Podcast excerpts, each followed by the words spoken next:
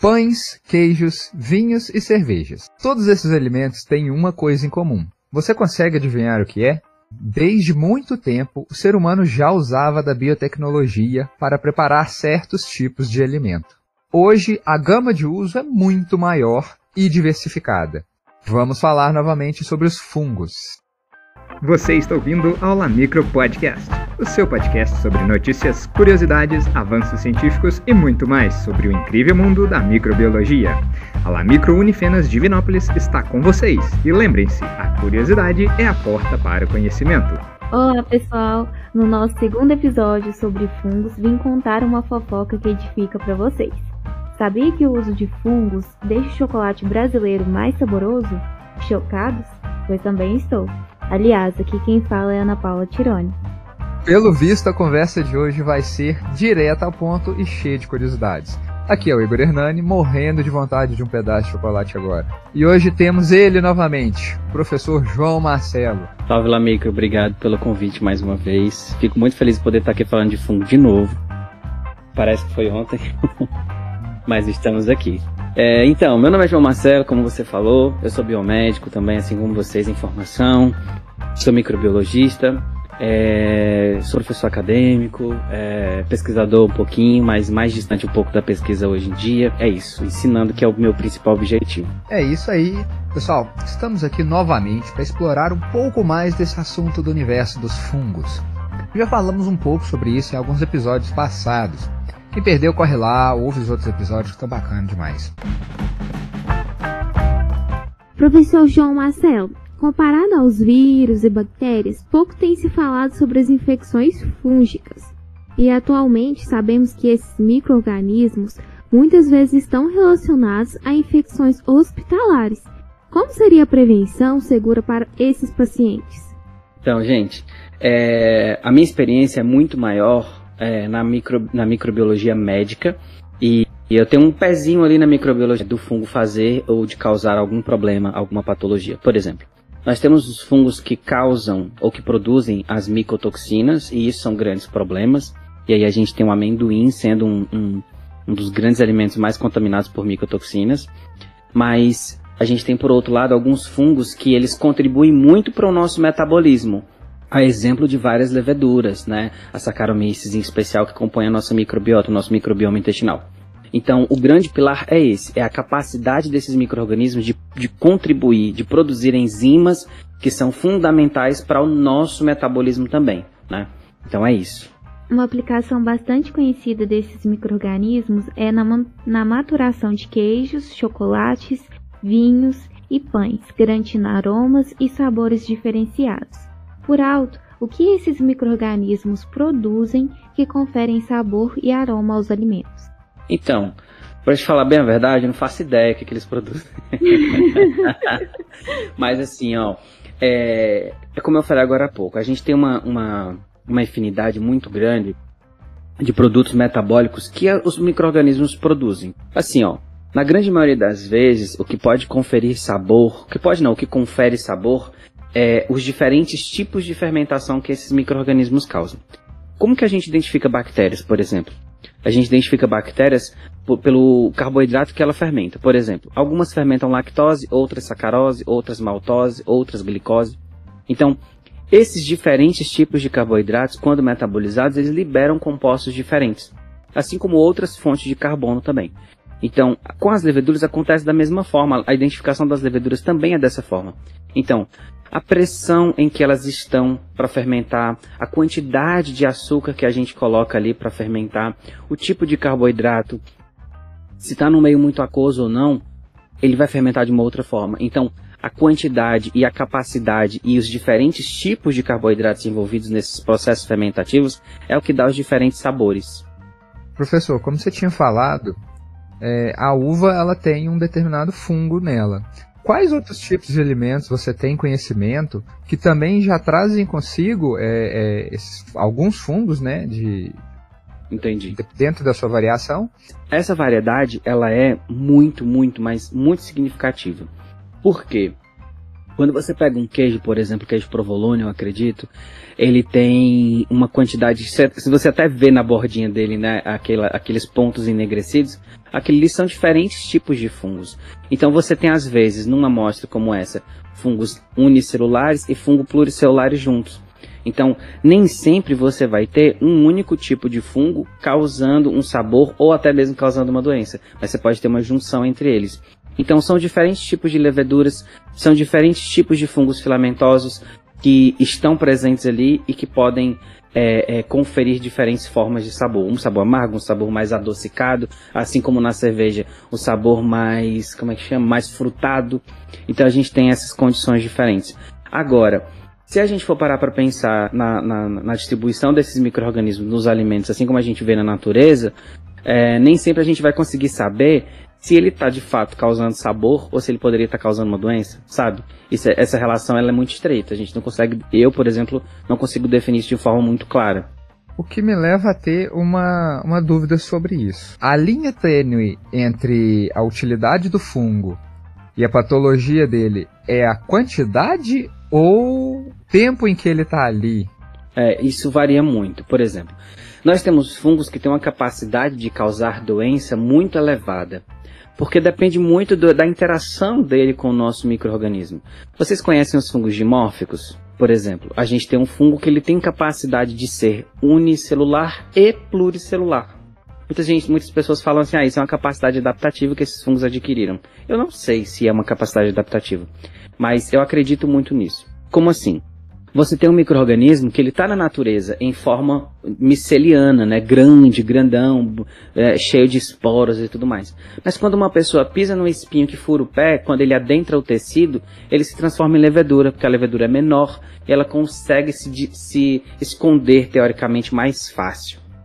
No Nordeste, quando as pessoas têm o costume, por exemplo, de procurar o tatu para comer, o tatu vai escavando, vai escavando, vai jogando terra para trás e naquela terra ele joga vários esporos de fungos, assim como os esporos, por exemplo, do coccidioides em mintes. Então, do coccidioides, na verdade, né, em, em, geral. Então, aquelas pessoas inalam um esporozinho daquele já é capaz de causar uma doença muito grave, que é a, é a coccidioidomicose. Então, assim, isso não depende somente da quantidade, como você mencionou no início, né?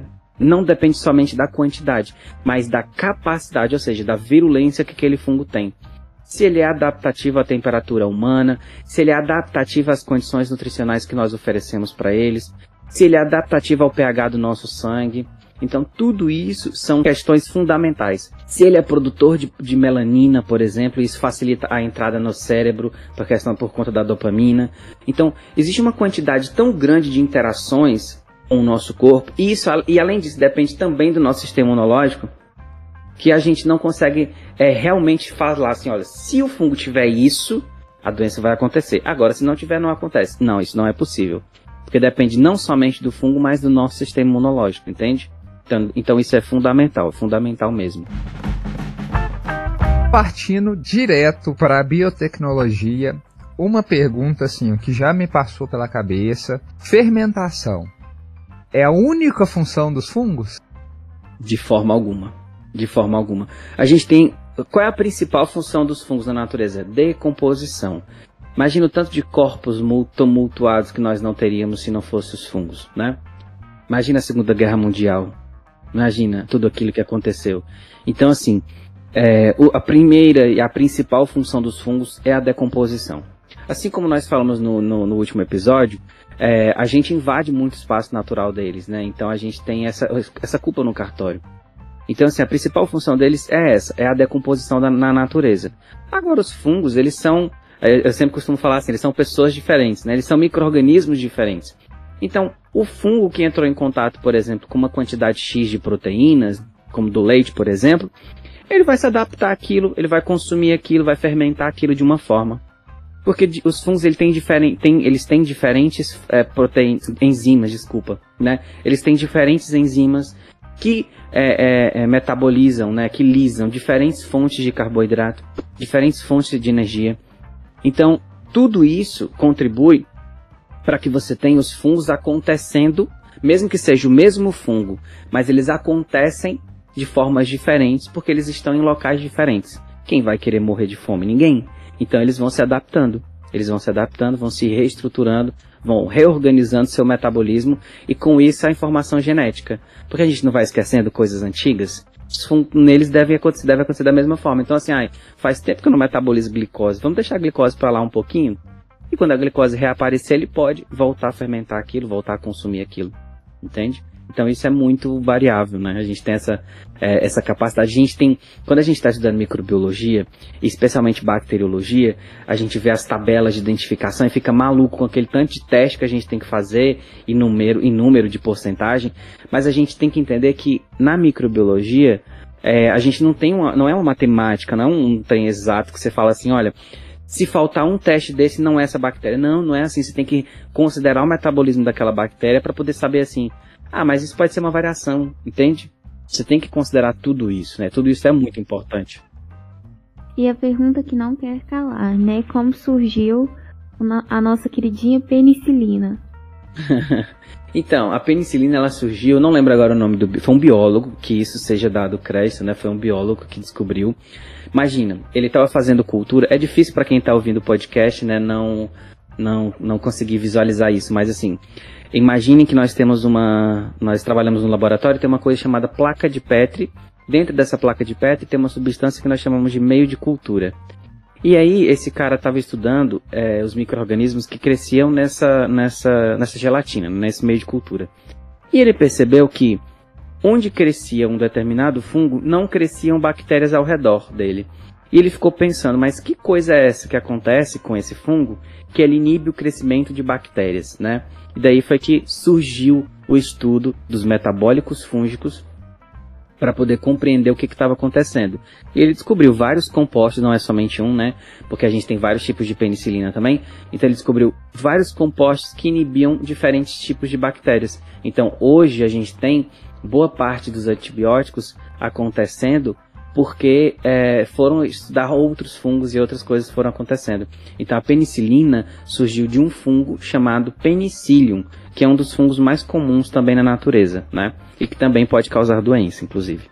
É Alexander Fleming. Isso, Fleming. Eu lembrava do Fleming. Só para contextualizar, a placa de Petri, pessoal, é, a gente pode imaginá-la como se fosse um pratinho. Isso. Que ela tem uma tampinha igualzinho, é. né? É. E aí a gente coloca o meio de cultura. O que, que seria esse meio de cultura? O meio de cultura é uma gelatina, para quem não conhece, né?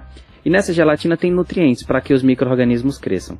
Imagina que você tem, por exemplo, assim, ah, essa bactéria ela gosta de crescer, ela gosta de crescer no sangue. Então você faz um meio de cultura à base de sangue para poder ela crescer bem ali. Então é uma comida que você dá para a bactéria e a gente coloca essa gelatina. O que, que deixa ela gelatinosa? É um componente chamado agar, né, que vem das algas, algas azuis. E a gente coloca. Algas azuis? Acho que é. Algas vermelhas, não sei. Agora, fugiu. E aí a gente coloca esse componente gelatinoso para que ele cresça na superfície. Você veja a característica da colônia da bactéria, por exemplo. Ou levedura, né? Já que a gente está falando de fungo. Fleming foi o nosso, vamos dizer, salvador, né? Porque fungos e bactérias têm uma relação de amizade e inimizade muito maior inimizade uhum, do que amizade. É. E outra coisa, qual doença que a gente trata hoje com penicilina toda vez, que é uma doença muito grave, uma infecção sexualmente transmissível? A sífilis. A sífilis até hoje é tratada com penicilina e funciona muito bem, obrigado. É, é, imagina, uma doença tão comum, né? E você saber que ela tem cura, né? Então é sensacional. Você um, um antibiótico quando você faz o antibiograma para uma infecção de urina, ele é o primeiro que dá resistente, porque ele não presta mais para nada para as bactérias urinárias, né? Para as enterobactérias. Mas para uma bactéria tão é, é, tão complicada como o treponema, ela funciona muito bem. Bom, a gente já conseguiu chegar no consenso em que os fungos, eles não são só fermentadores, né, de interesse nosso, eles também é, têm o poder das enzimas a favor deles, que a gente usa a nosso favor, né? Que aí desde a boa cervejinha da sexta-feira, aquele vinho que a gente acompanha com queijinho Sim. que também tem uh, os nossos queridos fungos no meio. É, às vezes você tá jantando e tem dois tipos de fungo diferentes no teu prato ali, né? Pois é, já é um banquete de é, fungos. É um banquete, né? Aí vem o iogurte depois, né? A gente fala de fungo, a gente imagina o cogumelo. O cogumelo a gente imagina o quê? Aquele caulezinho, aquela chapeleta, às vezes a raizinha, ou então eles falam que o. Orelha de pau, né? É, tem lugar que, que a, a mata é mais fechado, mais úmido. Tem o aquele caro, a trufa, que é, ela só nasce debaixo da terra.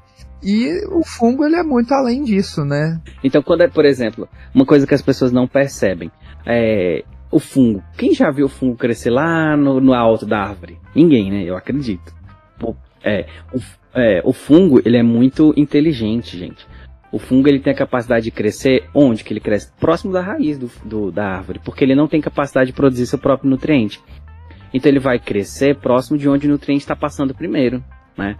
Então é uma relação de simbiose. Então o fungo cresce ali perto da raiz para ele capturar o nutriente mais rápido e se desenvolver. Quando fala micologia para mim, esses fungos não vêm na minha cabeça, entende?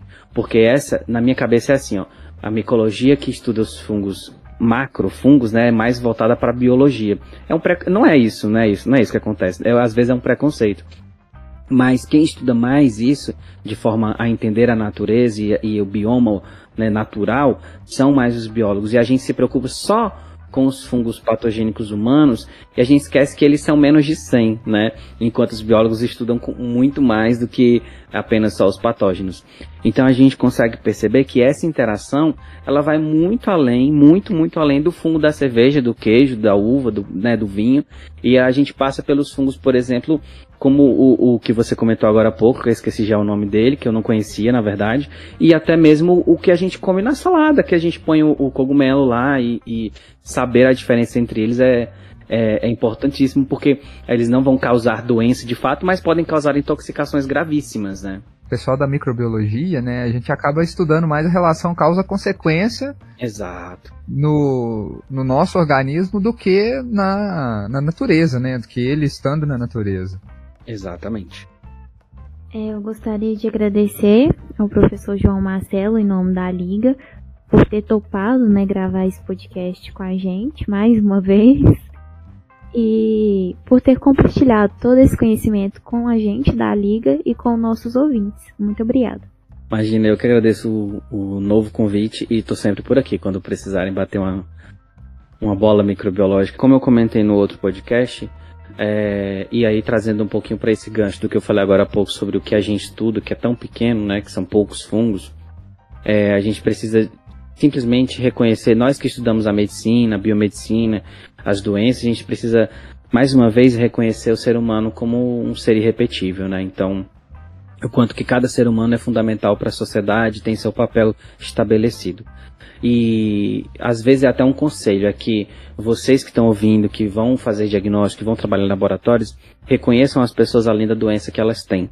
Porque elas não são só a doença, né? A doença é o motivo que faz ela estar tá lá. Porque se não fosse, ela não ia querer te conhecer. Ah, você é biomédico, né?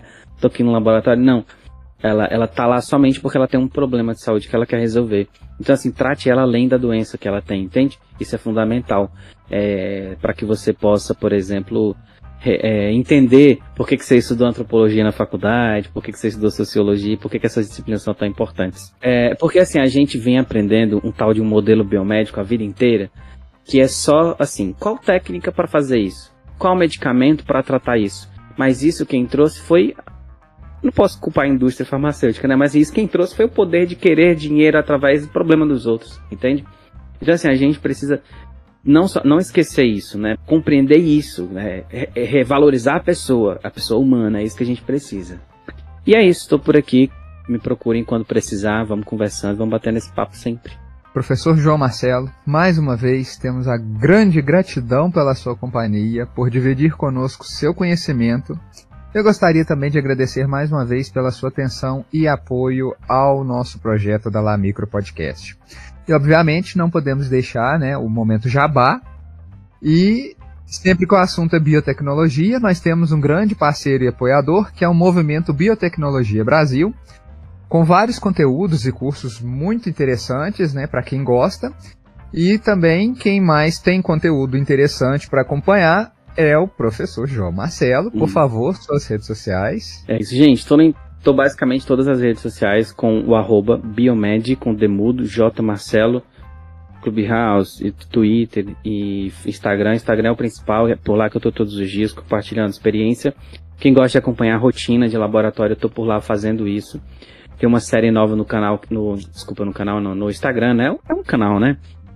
Que a gente criou que é, é eventos microbiológicos, que é onde eu compartilho coisas extremamente aleatórias que acontecem na minha rotina de trabalho, de ensino, de sei lá do que mais. É muito, muito, muito aleatório. Então, assim, você quer passar o tempo, mas não quer deixar de aprender microbiologia, vai lá e assiste. É só no IGTV. Então, procura lá, arroba Marcelo no IGTV e assiste os eventos microbiológicos.